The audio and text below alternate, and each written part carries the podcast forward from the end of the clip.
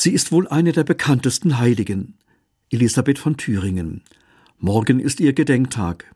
Verehrt wird Elisabeth nicht allein in der katholischen, sondern auch in der evangelischen Kirche. Das bezeugt die Vielzahl von Krankenhäusern, sozialen Einrichtungen und Kirchen, die ihren Namen tragen.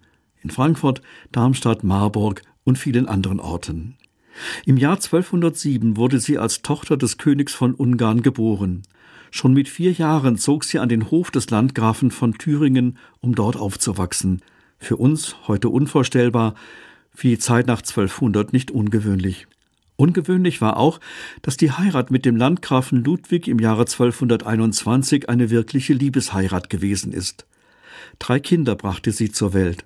Und als ihr Mann 1227 auf dem Weg zu einem Kreuzzug starb, brach für sie die Welt zusammen. Schon als junges Mädchen hatte Elisabeth nichts übrig für das Leben bei Hof mit den prächtigen Kleidern und dem reichlichen Essen.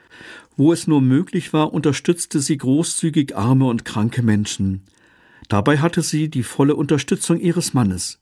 Mit ihm zusammen gründete sie 1223 in Gotha ein Hospital.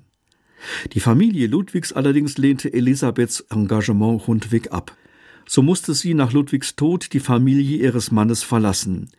Sie lebte selbst arm, suchte verzweifelt nach einem Ort, an dem sie leben konnte, und fand ihn letztlich in Marburg.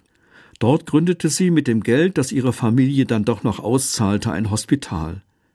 Sie selbst pflegte mit Helferinnen die Kranken und starb erst 24 Jahre alt im November 1231. Elisabeth wollte in ihrem Leben Christus nachfolgen, indem sie den Armen und Hilfsbedürftigen diente.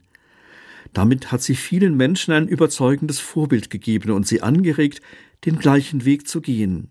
Bis heute.